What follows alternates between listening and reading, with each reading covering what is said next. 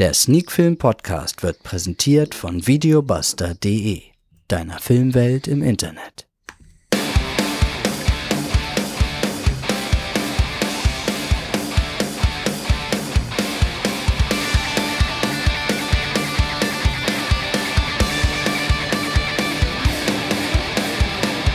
Sneak Film to go Folge 192 heute mit einem Kinderfilm und zwar mit in 80 Tagen um die Welt.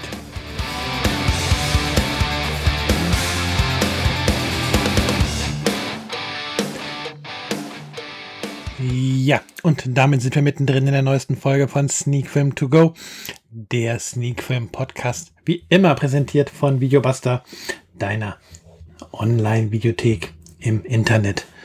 Und ja, heute geht es wie gesagt um einen Kinderfilm um in 80 Tagen um die Welt einer belgisch-französischen Produktion aus dem Jahr 2021 mit einer FSK-Freigabe ab 0 Jahren. Regie hat Samuel Tourneau geführt und ja, ich weiß nicht, ob es jetzt die deutschen Stimmen sind. Unter anderem gibt es auf jeden Fall Katie Griffin, Corey Doran, Juan Chioran zu hören. Aber das klingt mehr nach Originalsprechern, aber da möchte ich mich gerade nicht so genau festlegen. Der Film zählt ins Genre Animation und Abenteuer. Ist auf Blu-ray und DVD erschienen. Auf Blu-ray läuft er 83 Minuten, auf DVD 79 Minuten. Und ja, das Studio nennen wir heute auch mal ist Studio Kanal. Ähm, natürlich gibt es auch bei in 80 Tagen um die Welt eine Inhaltsangabe. Der Titel kommt sicherlich einigen bekannt vor und deswegen überrascht die Inhaltsangabe vermutlich auch gar nicht mal so sehr. Passepartout ist ein junges, überbehütetes Äffchen, das ein Leben lang vom großen Abenteuer träumt. Als er den frechen Entdeckerfrosch Phileas Frog kennenlernt, nehmen die beiden eine irrwitzige Wette an.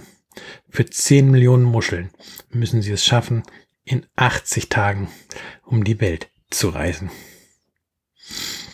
Ja, wie gesagt, die Geschichte gar nicht mal äh, so überraschend und ja, dementsprechend kann auch der Film, was ähm, die Story angeht, gar nicht so überraschen. Aber ja, ähm, in 80 Tagen um die Welt transportiert eben diese Abenteuergeschichte jetzt diese Buchvorlage von Jules Verne nicht in eine Realverfilmung, sondern schickt nun eben in einem Animationsfilm ähm, ein Äffchen, ein Frosch auf die Abenteuerreise rund um die Welt. Und auch wenn der Film am Ende durchaus unterhaltsam sein mag, hatte ich so ein wenig an mancher Stelle meine Probleme mit dem Film. Und das liegt einfach daran, dass A.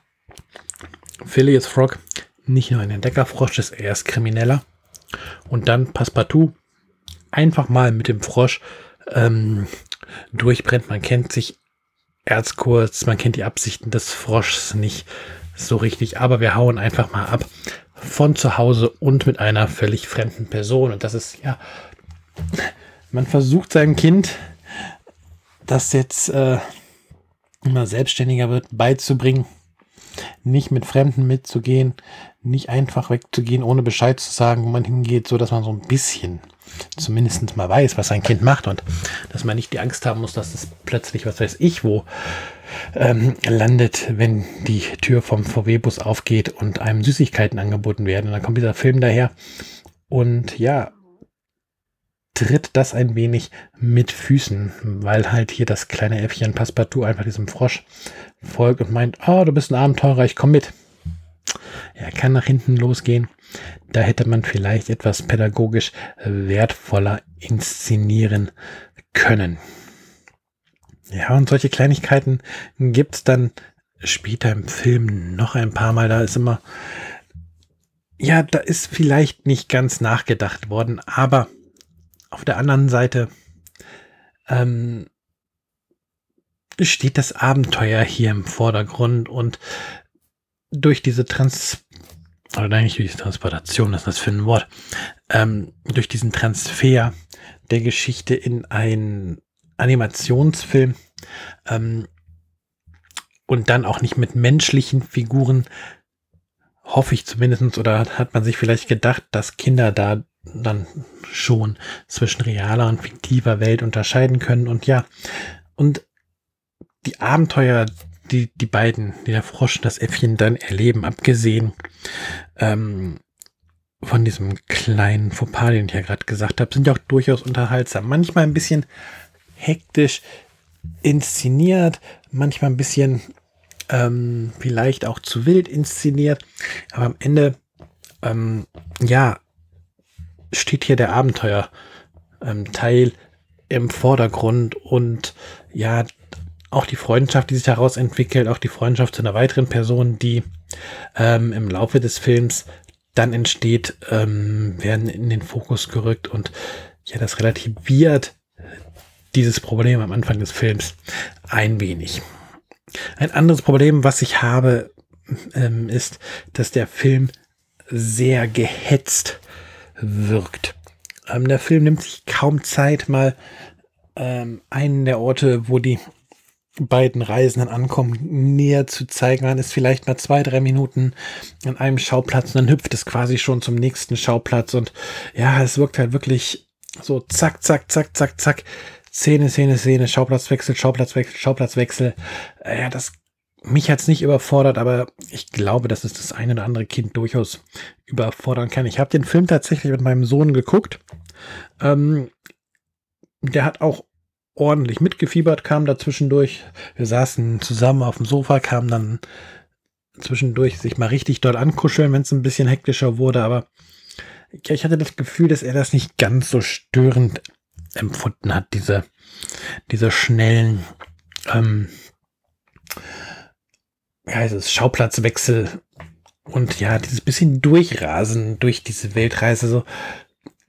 Aber das mag vielleicht auch daran liegen, dass da einfach noch keine Vorgeschichte da ist, dass man halt diese Geschichte von in 80 Tagen um die Welt noch nicht kennt und dass man da vielleicht auch so als junges Kind eben noch nicht diesen Bezug zu hat, dass die Geschichte ja eigentlich ganz viel auch von vom Entdecken und von der Reise an sich lebt und nicht nur von, von der Action, die so von Schauplatzwechsel zu Schauplatzwechsel stattfindet. Dementsprechend scheint es zumindest bei der ganz jungen Zielgruppe zu funktionieren, dieser, Ziel, äh, dieser schnelle Szenenwechsel. Mich persönlich hat der echt etwas äh, gestört.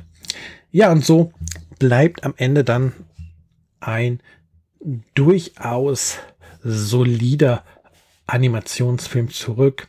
Technisch ist er gut, gut umgesetzt. Vielleicht hätte er an der einen oder anderen, anderen Stelle noch ein bisschen mehr Detailverliebtheit in den Hintergründen vertragen können. Aber ja, wir haben es hier eben auch nicht mit einem Pixar-Film zu tun oder mit einem der ähm, Walt Disney Animationsfilme aus den letzten Jahren, wo einfach nochmal vermutlich auch mehr Geld drin steckt als in 80 Tagen um die Welt. Und ja, vor allen Dingen für einen europäischen, europäisch produzierten Animationsfilm durchaus ordentlich animiert. Also das ist kein Film, der da mal eben hingeschludert wurde, um die schnelle Markt zu machen. Also das Gefühl habe ich nicht und von daher passt ähm, die Qualität der Animationen auf jeden Fall.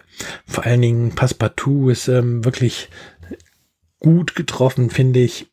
Ähm, die Niedlichkeit kann er nicht von der Hand weisen, das kleine Äffchen. Und ja, er ist auch so getroffen, dass man durchaus ähm, mit ihm mitfiebert und sich wünscht, dass Passepartout ein schönes Abenteuer erlebt, eine schöne Reise oben die Wälder. Dann ist es schon mal ganz wichtig, dass man hier keine Hauptfigur hat, die einem allein vom Animationsstil schon unsympathisch ähm, erscheint.